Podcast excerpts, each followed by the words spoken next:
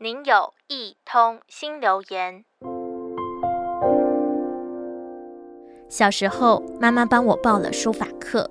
那时觉得书法就是不断拿着毛笔写字练字，其实没什么兴趣。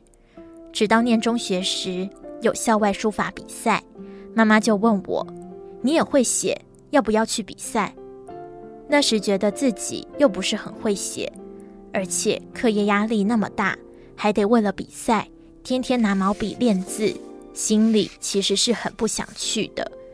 但他不断地说服我说：“不去试试，怎么知道自己不行？就当做去玩，不要有压力，说不定还能得奖。”于是我就硬着头皮去比赛，没想到还真的得奖了。虽然只是佳作。但是只要校外比赛得奖，回到学校就能在升旗的时候上台领奖。后来只要有书法比赛，学校的老师都会问我要不要去。这样的鼓励是我从来没有想过的。面对本来没兴趣的书法，也突然有了信心。原来我也可以，只是没发现而已。就像我前阵子看到一篇故事。有位爱好自由的阿嬷，平时喜欢跟朋友到处去玩，却因为骨折住进了护理之家。为了好好养伤，不能下床走路，只能天天躺在床上，让他变得不太爱笑，甚至也不太爱动了。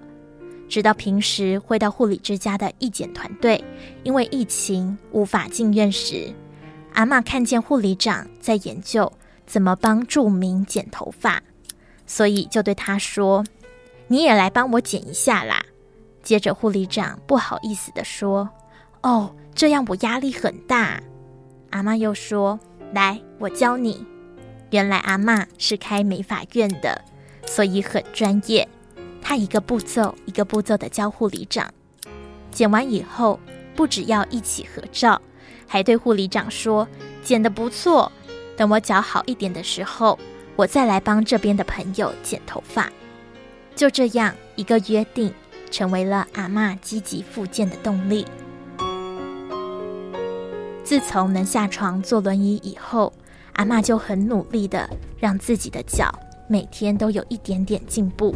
不管是用学步车练习走路，或是后来使用助行器从房间走到护理站跟活动区，都让她的脚恢复得很好。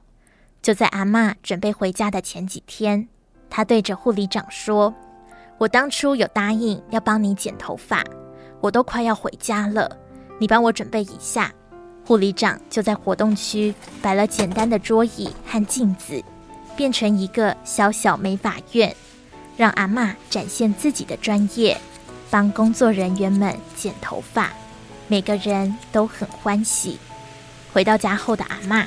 偶尔也会带着自己做的卤味去探班，因为他一直记得和护理长约定过，康复了也要回护理之家去义检。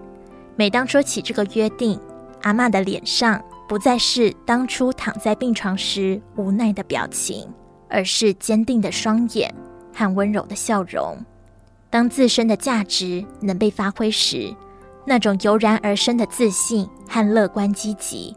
也会被顺势点燃，就像阿嬷再度发挥自己所长，带给人欢笑一样。